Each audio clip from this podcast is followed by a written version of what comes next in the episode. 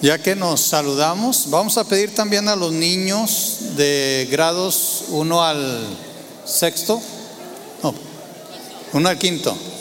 Es que yo estaba contando los, los seis dedos. Del uno, grados, niños del grado 1 al quinto grado, ¿pueden salir por favor? Para que vayan a tomar su, su clase. Así que vayan ordenados, ¿verdad?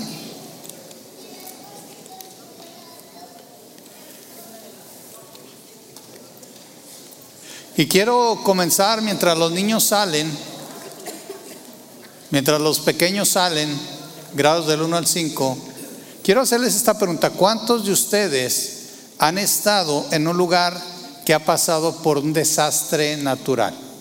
¿Pueden levantar la mano? ¿Sí? Y no me refiero cuando dejan a los niños solos en casa y luego regresan y parece que pasó un tornado, yo no sé qué pasó ahí, ¿verdad? Bueno, algunos de nosotros hemos estado en lugares donde ha habido desastres naturales y mi pregunta es, ¿se han fijado la devastación que algunos de estos fenómenos pueden causar así? Mire, les invito a que veamos un video, un pequeño video, aquí que nos presenta precisamente un tsunami. ¿Cuántos han, han visto un tsunami? ¿Verdad? Entonces, vamos a ver si podemos ver este video.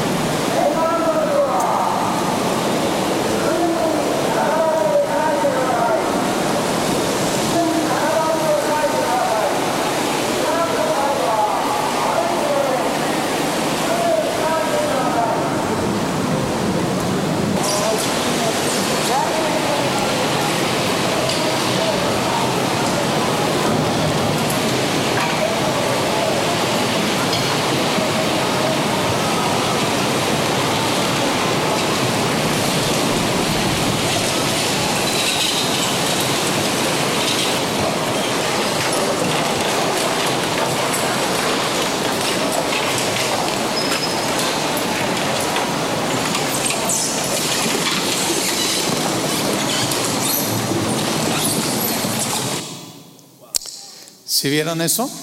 Increíble, ¿verdad? Y es agua nada más, imagínense. Ahora, ¿creen ustedes, si nos ponemos a pensar, ¿ustedes creen que es solo daño económico lo que esta gente sufre? ¿Cómo se sentirían ustedes, verdad, al estar en un lugar así? ¿Pueden imaginar el sentimiento de pérdida, de abandono?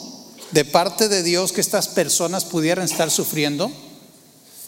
No, no se podrían ustedes poner a pensar, ¿por qué yo, verdad? Miren, imagínense, nosotros, mi esposa y yo vivimos un tiempo en Kansas y en, en este estado hay muchos tornados, ¿verdad? Imagínense que un día ustedes, si aquí ocurriera, llegaran a casa saliendo de la iglesia y encontraran su casa destruida. Por ahí hay una imagen que quiero mostrarles, porque esto sí pasó.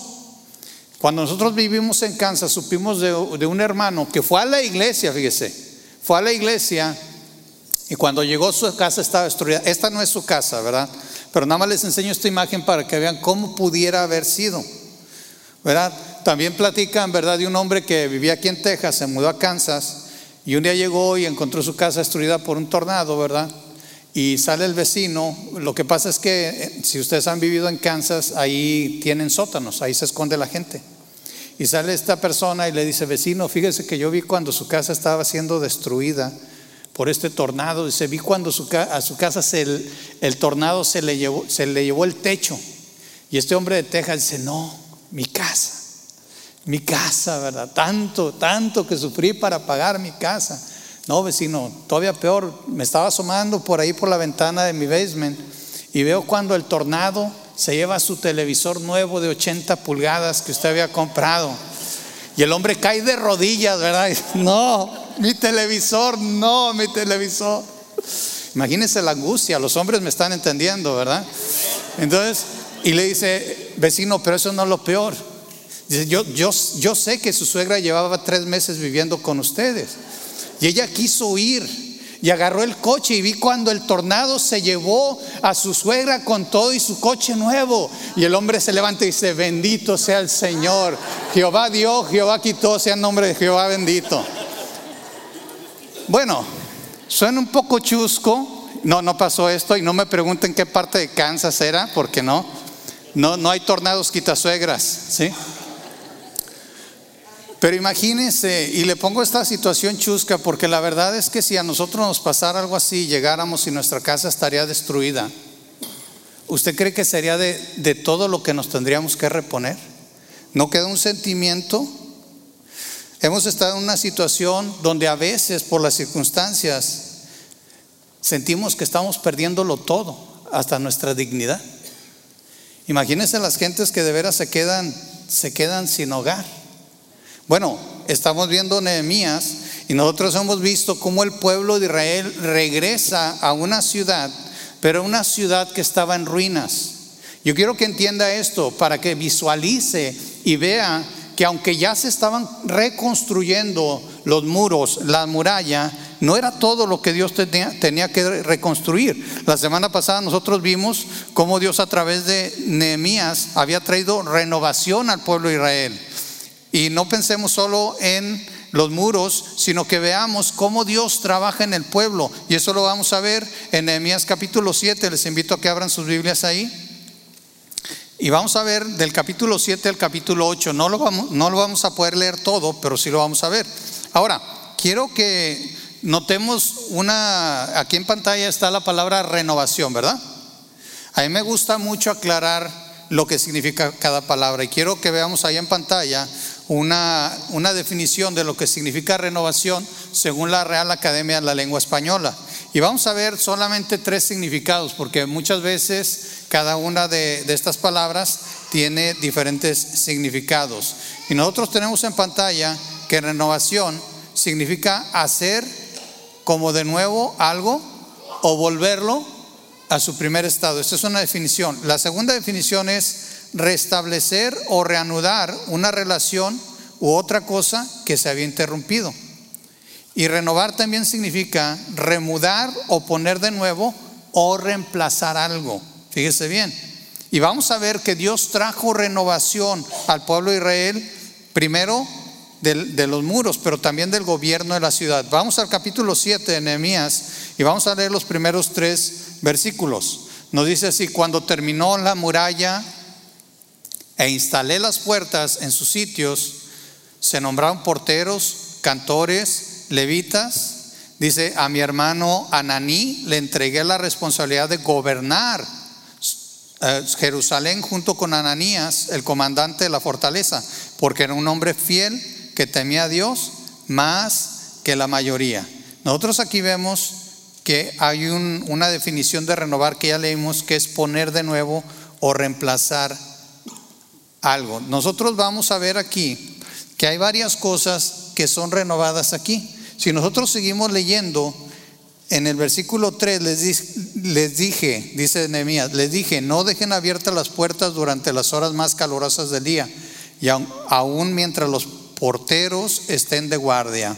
Mantengan las puertas cerradas con las barras puestas. Asignen a los residentes de Jerusalén para que hagan guardia, cada uno con turno regular. Algunos servían en puesto de centinela y otros frente a su propia casa. Fíjense bien, nosotros vamos a ver aquí que se reanudaron varias cosas. Nosotros vamos a ver, hubo renovación de la muralla, de las puertas, de los porteros, de los cantores y levitas. ¿Sí? También eh, del, gobernador, las reglas para la puerta de la ciudad y de la guardia. Todo eso fue renovado, perdón, según estos versículos. Ahora, no sé si alcanzamos a captar lo que esto significó para los habitantes de Jerusalén. Y les voy a poner un ejemplo. ¿Recuerdan a Pimienta? No sé si oyeron la historia de mi perrita. Yo tengo una, una perrita, por ahí va a salir su fotografía. Esta perrita Pimienta fue atacada hace unas dos semanas, ¿verdad? Ahí tienen su foto, ¿verdad? Ella piensa que es un león pero realmente es una pequeña perrita. Y ella fue atacada. Y fíjense bien, ese día la pude proteger, pero después resultó que fue atacada de nuevo. ¿Sí? Mi, mi esposa este, y yo la sacamos y Pimienta fue atacada de nuevo. ¿Cómo creen que se sintió o cómo creen que se siente ella ahora cada vez que sale? ¿Sí? ¿Y, creen que no hizo nada? O sea, se tiene que hacer algo. Y si ustedes ven la siguiente fotografía, ahora Pimienta, ¿verdad? Sale las noches a patrullar, ¿verdad? El vecindario. Ahí sale y está patrullando el vecindario tratando de que sea un lugar más seguro para todos aquellos perritos como ella. Es una broma, pero ¿cómo creen que ustedes se puedan sentir si de repente ustedes no se sienten seguros en el lugar donde viven? ¿Sí? No sé, no sé qué pasó en mi vecindario, pero de repente encontré en, una de los, en uno de los departamentos una torre de policía. ¿Cuántos han visto de esas torres que levantan? Que levantan así, ¿verdad? una torre como esa. Ese es, donde yo vivo ahorita. No, no es mi departamento, pero es, ese lugar en la colonia donde vivo. Y se levantó eso. ¿Qué pasó? No sé. No sé si robaron algo, si le robaron a alguien, no sé. Pero ¿no se sentirían más a gusto ustedes viendo esta, esta torre ahí? Bueno, fue lo mismo que hizo Nehemías. Dice que cuando se terminó la muralla, él estableció gobernantes, pero también estableció personas que estuvieran ahí cuidando la puerta para dar seguridad. Entonces Dios restablece no solamente el gobierno, no solamente las paredes o los muros, pero también establece aquí el gobierno de la ciudad y reglas, puso reglas. Tenemos eh, renovación también, fíjense, de la vivienda que había, de la vivienda que había, según nos dicen los versículos 7, 4 al 38. No lo vamos a leer todo, pero eh, el versículo 4 nos dice algo interesante. En ese tiempo la ciudad era grande y espaciosa, pero poco poblada, y ninguna de las casas se habían construido. Dice que la ciudad era grande era espaciosa, pero no había casas construidas. ¿Por qué creen ustedes que no había casa construida? ¿Qué piensan? Fíjense, lo que yo entiendo de este pasaje es que había regresado gente, pero no había regresado tanta gente. Todavía había una ciudad en ruinas. ¿Cuántos han visto una ciudad en ruinas? Tenemos aquí una, una foto de una ciudad destruida. ¿A cuánto les gustaría vivir en un lugar así? ¿Verdad que no? Pero fíjense bien, a pesar de que, de, que Nehemías está viendo una ciudad destruida, él no se enfoca tanto en la ciudad. Nosotros tenemos eh, que recordar que una definición de renovar era hacer como de nuevo algo o volver algo a su primer estado. Nehemías estaba pensando en que esta ciudad tenía que volver a verse como se veía cuando estaba en su gloria. Pero también Nehemías no, no pensaba solo en las casas, pensaba en la gente. Mire, vamos a ver cómo se vería una ciudad vacía. ¿A cuánto les gustaría vivir en una ciudad así? Se ve bonita, ¿verdad? Pero no tiene gente. ¿Qué es lo importante de una ciudad? La gente. De hecho, yo nací en, en, en Tierra Santa, Torreón, Coahuila, ¿verdad? Este, Ahí siempre que digo que voy a ir a Tierra Santa me refiero a Torreón, Coahuila. No he ido a Israel todavía. Pero le, allí en, donde yo nací, ¿verdad? Eh, hay un dicho que dice, lo mejor de Torreón, su gente. Sí, así dicen, porque no hay nada, es desierto, ¿verdad? Entonces, lo único que podemos ofrecer es un buen abrazo. ¿Sí? Pero es lo que dice, y a veces mi esposa dice, mmm, para eso, ¿verdad? Este, pero bueno, es lo que, así dice el dicho. Lo mejor de Torreón su gente. La verdad es que Nehemías también estaba preocupado por la gente. Vamos a leer el versículo 5. El versículo dice, entonces mi Dios, fíjense lo que dice, me dio la idea de reunir a todos los nobles y dirigentes de la ciudad junto con los ciudadanos comunes para que se registraran. Yo había encontrado el registro genealógico de los primeros que habían regresado a Judá ahí estaba escrito lo siguiente, y después nos da una lista que ustedes pueden leer de muchas personas que regresan. Y Él lo lista por familias y lo lista también por ciudad. ¿Qué es lo importante de un lugar? Es la gente. Nehemías cuenta a las personas por familias, por ciudades. Él sabe exactamente quién está y quién no está. Fíjense bien, vamos a hacer un ejercicio. Yo sé que aquí somos bastantes, pero sin voltear. No, nadie voltea. Todos viendo acá, a ver, pajarito, pajarito, todos viendo acá, ¿sí? Sin voltear para atrás. ¿Sabes quién se sienta atrás de ti? ¿Sí? Bueno, a veces cambia, pero normalmente en cualquier buena iglesia, bueno, no es cierto, en cualquier iglesia, como que uno tiene su lugarcito, ¿no? Su banca. Su banca. De hecho, ya me lo pone, ya me lo le ponen como los niños nombre así con la pluma, ¿verdad? ¿Sí? De hecho, eh, algunos tienen su lugar. Ahora, si usted se sienta más o menos donde mismo y las personas de atrás de usted se sientan más o menos por, por donde mismo, ¿usted sabe quién está atrás de usted? Más, miren, les voy a dar chance, volteen atrás. Todos van a voltear, entonces todos se van a ver la nuca, ¿verdad? No. Pero usted conoce a la persona que está atrás de usted. Está consciente, ahora voltee para el lado. ¿Sabe, sabe de la persona que está en la banca de al lado? o de este lado. ¿Qué les quiero decir con esto? La pregunta es, ¿qué tan conscientes estamos nosotros de la gente que nos rodea aquí, de la familia Calvary? ¿Cuántos de ustedes conocen a su vecino, su vecina, el que está enfrente, al lado, atrás, por nombre? No, ¿verdad? Y luego se enojan porque el pastor no se acuerda de todos, ¿verdad? Qué chistoso, ¿verdad? No, pero mire, es bueno saber nuestros nombres. Es bueno darnos cuenta cuando alguien no está. ¿Qué tal si este hermano, esa hermana está enfermo? Está enfermo. ¿Sí? ¿Qué tal si tuvo un accidente? ¿Qué tal, qué tal si tiene una necesidad? Nehemías sabía que lo importante de un lugar no son los edificios. Él dedicó tiempo para investigar y ver quiénes estaban y quién no estaba en la ciudad. El reto para nosotros es ver, ¿estamos cuidándonos como familia aquí en Calvary? Y fíjense, déjenme le digo una cosa. Tengo aquí unas fotografías porque la palabra de Dios eh, nos dice, bueno, recuerden que una de las definiciones que tenemos eh, nos habla de renovar. Ir ¿A cuánto le gustan las instalaciones de Calvary? Están bonitas, ¿verdad? Sí, pero mire, vamos a ver esta imagen. ¿Cómo se ve Calvary sin gente? ¿Cómo se ve? ¿Sí lo ve ahí? Me vine a las 3 de la mañana, no, no es cierto. Sí. ¿Cómo, cómo se ve ahí sin gente? Se ve triste, ¿verdad? Vamos a ver, la Biblia nos dice lo siguiente. La Biblia dice, ahora bien, vosotros sois el cuerpo de Cristo y cada uno individualmente un miembro de él. La iglesia no es este edificio. La iglesia somos cada uno de nosotros. Por ahí tengo otra imagen, ¿verdad? De Calvary vacío. ¿Sí?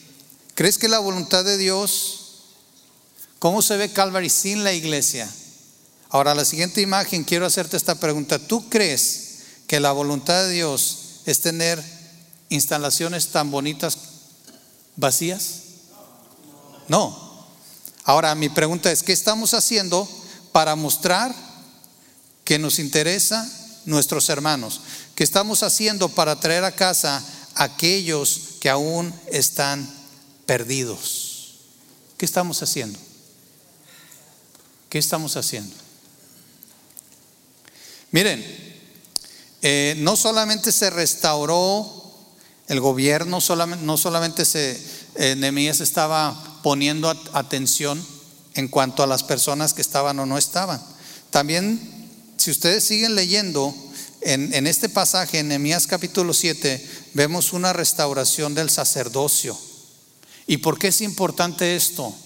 Porque hay una restauración de todo lo que había. Acuérdense, era poner en orden todo. ¿Se acuerdan que les dije? Cuando hay pérdida, no significa que solamente nos duele lo material. nos duele todo. ¿Sí? Y vemos algunos versículos donde, si ustedes ven ahí, eh, se hace una lista de todos los sacerdotes que regresaron, aún de aquellos, en el versículo 39 dice, estos son los sacerdotes que regresaron del desierto y nos menciona las familias. Nos habla en el 43 también de los levitas que regresaron del desierto y también en el 46 de aquellos que regresaron del desierto según los descendientes de los sirvientes del templo. Se hace una lista. Nehemías estaba en completo control. Él sabía quién había regresado y quién no había regresado. ¿sí? Eh, nos dice también que hubo algunas otras personas que regresaron que decían que eran sacerdotes, eh, pero que no habían cumplido. Los sirvientes del rey Salomón también. Es una lista larga. Yo se los dejo de tarea, lo pueden seguir leyendo, pero eh, a veces tenemos que tener en cuenta que cuando Dios trae una restauración, trae una restauración completa, aún también del sacerdocio. Pero no nada más eso. ¿Sí? Fíjense, eh, les invito a que vayamos al versículo 66, porque ahí nos da un, un total de todas las personas que regresaron. ¿Cuántas personas dice ahí? 42.360 personas regresaron a Judá. Además de 7.337 sirvientes y 245 cantores, tanto hombres como mujeres. Llevaron consigo 736 caballos, 245 mulas, 435 camellos y 6.720 burros. Aparte de los que no estudiaban, ¿verdad? Eran, estos eran los burros de carga. ¿Sí? Todos estos regresaron. Hubo restauración y era importante. Vamos a ver que esta restauración es muy importante porque en el capítulo 8 se nos habla también de una, una renovación espiritual. Pero antes de eso, vamos a ver otro, otro tipo de renovación que hizo el Señor con el pueblo de Israel. Y es una renovación financiera. Ahora van a decir, uy, ya van a empezar, ya van a hablar del dinero, ¿verdad? Imagínense, ¿qué es lo que más nos, nos duele a veces? Vamos a leer estos versículos, capítulo 7, versículos 70 al 73. Les dije que estaba largo el, el pasaje, ¿verdad? Pero fíjense lo que dice aquí.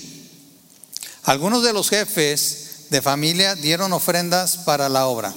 El gobernador entregó a la tesorería mil monedas de oro 50 tazones de oro y 530 túnicas para los sacerdotes. Los otros jefes dieron al tesoro 20 mil monedas de oro y unos 1300 kilos de plata para la obra.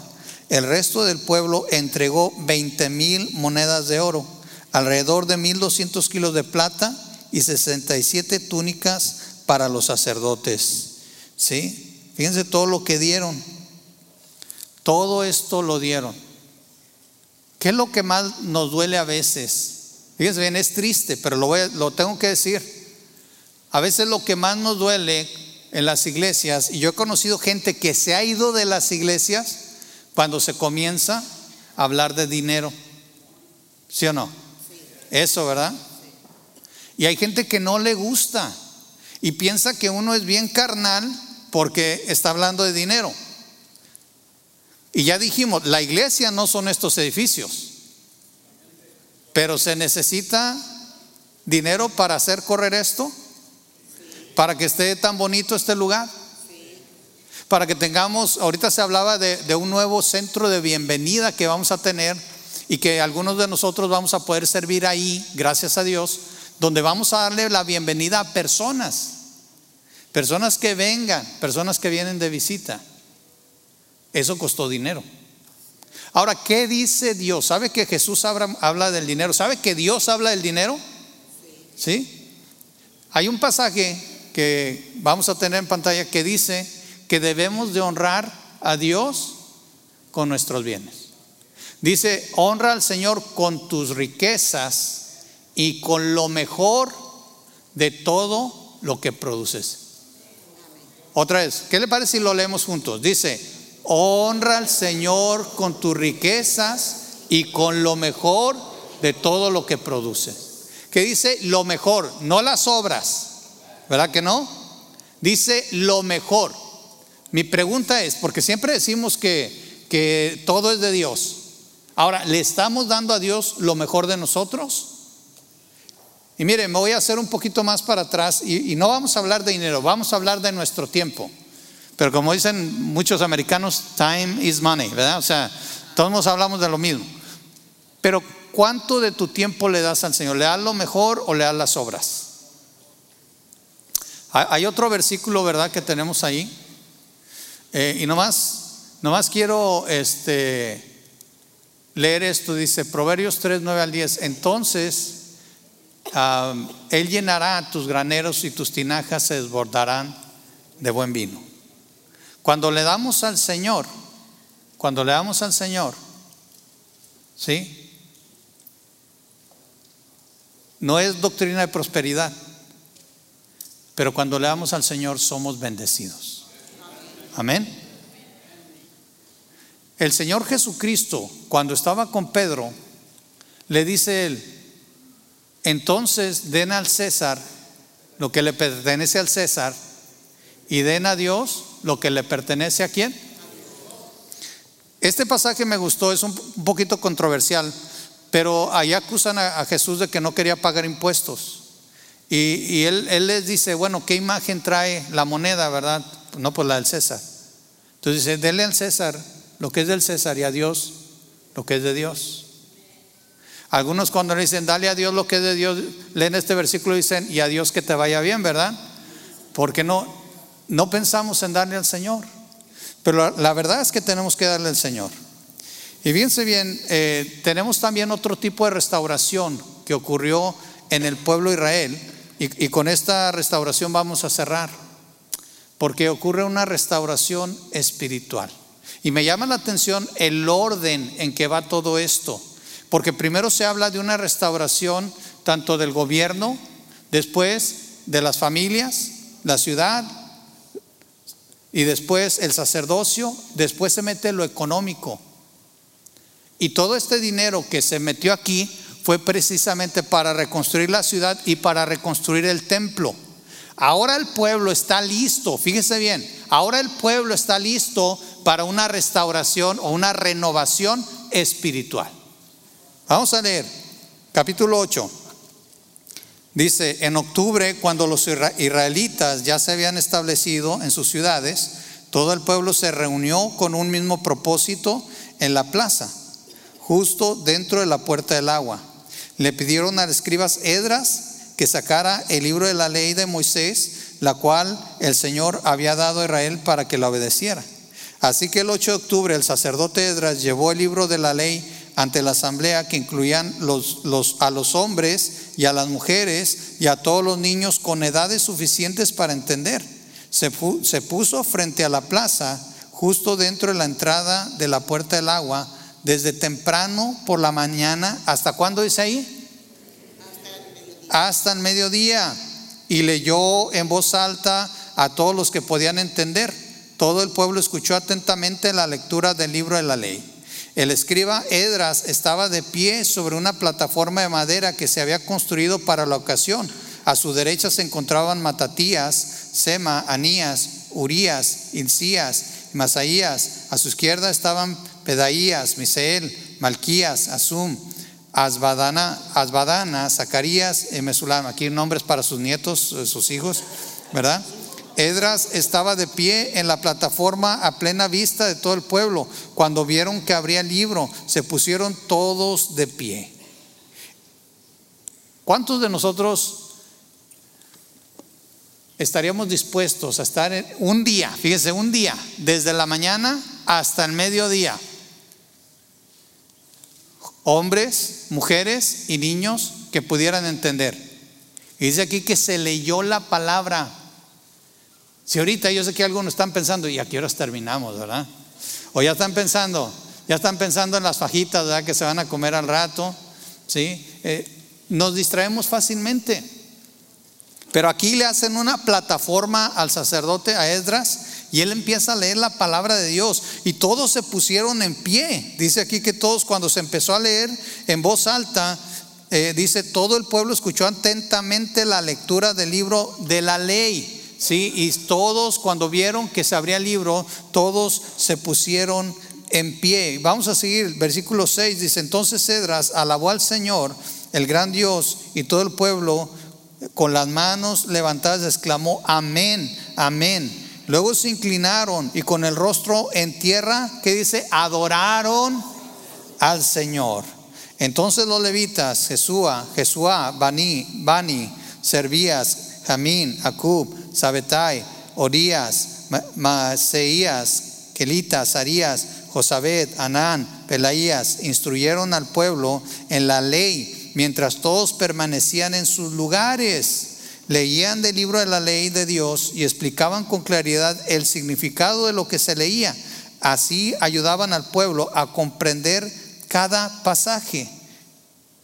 Luego Nehemías, el gobernador, Edras, el sacerdote y escriba, y los levitas que interpretaban para el pueblo dijeron: No se lamenten ni llore cada ni lloren en un día como este, pues hoy es un día sagrado delante del Señor su Dios, pues todo el pueblo había estado llorando mientras escuchaba las palabras de la ley. Dice el versículo 10, Nehemías continúa diciendo, vayan y festejen con un banquete de deliciosos alimentos y bebidas dulces y regalen porciones de comida a los que no tienen nada preparado. Este es un día sagrado delante de nuestro Señor. No se desaliente ni entristezcan, porque el gozo del Señor es su fuerza. También los levitas clamaban al pueblo y decían, cállense, no lloren, pues este es un día sagrado. Así el pueblo se fue a comer y a beber en una gran fiesta, a compartir porciones de la comida, a celebrar con gran alegría, porque habían oído y entendido las palabras de Dios.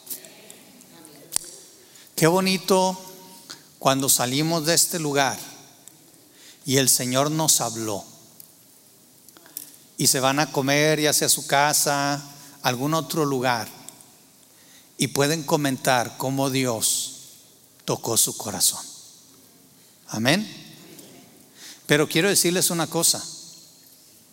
Santiago nos dice que no solamente debemos de ser oidores de la palabra, debemos de ser qué?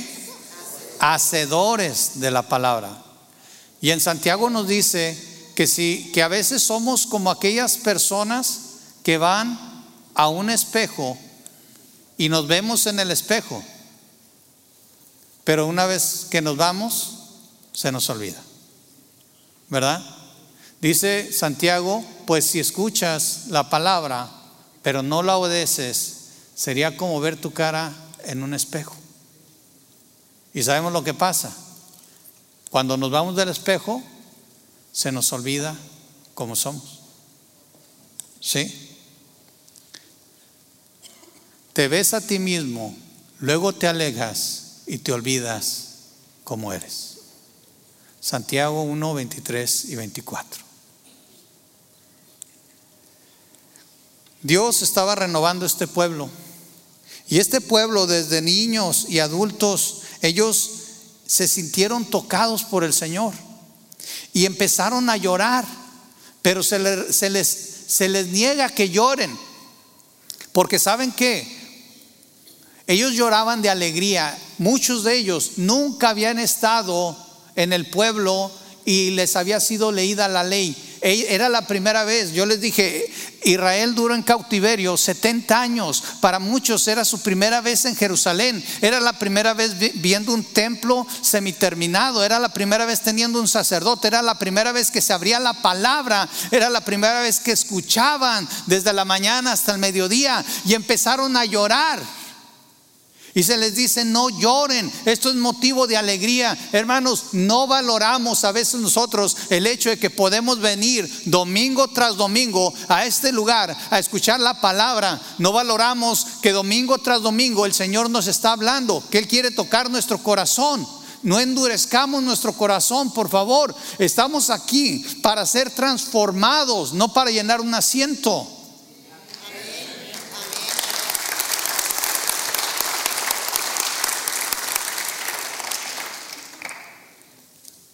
Espero que este día sea un día de gozo. ¿Sí? Vamos a ver algunas aplicaciones que podemos tener para nosotros el día de hoy. Fíjense bien. Primero, hermanos, busquemos que Dios renueve nuestras relaciones dentro y fuera de la iglesia. Otra vez lo voy a leer. Busquemos que Dios renueve. ¿Se acuerda? Que vuelva a poner en su lugar. Que, que ponga algo nuevo. Que renueve nuestras relaciones dentro y fuera de la iglesia. Yo no sé cómo te llevas aquí con tus hermanos. Yo espero que bien.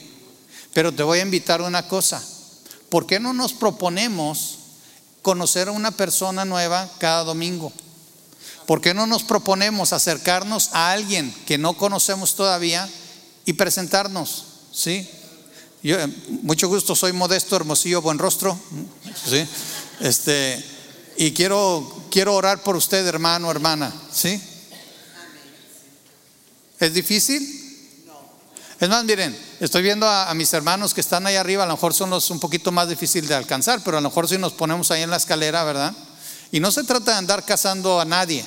Eh, o sea, me refiero, no, no, no, quiero que no lo tomemos como una molestia. Ni, presentarnos, ni que alguien se nos presente. Busquemos renovar nuestras relaciones dentro y fuera de la iglesia. ¿Cómo fuera de la iglesia? ¿Cómo te conocen tus vecinos? Te conocen como el, como el señor gritón, ¿verdad? Que siempre está gritando los domingos, ándale vieja, ya vamos tarde, hombre. ¿Sí? O te conocen como un hijo de Dios. Renovemos nuestras relaciones, demos buen testimonio. Vamos a ver la siguiente aplicación. Renovemos nuestros compromisos espirituales con Dios. Hermanos, a veces, como les dije, estamos tan acostumbrados a poder venir los domingos aquí que a veces nuestro corazón ya está endurecido, ya tiene un callo ahí, donde el Señor a veces toca y no nos duele. Renovemos nuestros compromisos. ¿Qué compromisos has hecho con el Señor que no has cumplido? ¿Qué le has prometido al Señor que has dejado atrás? A lo mejor le prometí, Señor, ahora sí voy a leer todos los días. Ahora sí voy a orar todos los días. Ahora sí voy a hablarle a mis vecinos. Ahora sí voy a... Renueva tus compromisos espirituales delante de Dios. Vamos a ver la tercera cosa que podemos aplicar. Renovemos nuestro compromiso con los perdidos. Renovemos nuestro compromiso con los perdidos. Empiece a orar por aquellos a su alrededor que no conocen a Dios o que están lejos de Él. ¿Podemos hacer eso? Mire, les invito a que nos pongamos en pie y mientras el grupo de alabanza pasa y nos dirigen una alabanza,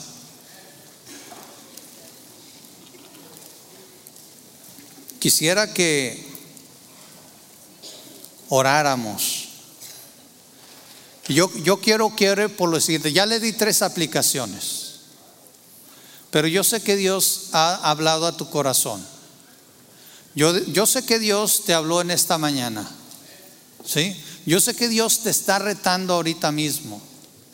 Y tal vez en tu vida necesitas renovación en varios aspectos.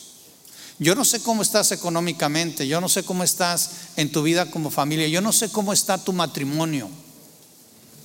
Pero Dios puede renovar todo eso. ¿Usted cree que Dios puede renovar todo eso? Si Dios levantó un pueblo, si Dios trajo del cautiverio a personas que no le habían oído, que no habían oído su palabra por mucho tiempo, y levantó muros, y levantó un sacerdocio, y levantó personas interesadas en restaurar, en renovar. ¿Tú crees que Dios no va a tener interés en ti? Vamos a orar. Señor, te agradecemos que, pues tú tienes cuidado de nosotros y que quieres renovar nuestras vidas de una manera holística, una manera completa. Tú estás interesado en todas las áreas, en todos los aspectos de nuestras vidas, de nuestra persona, Señor.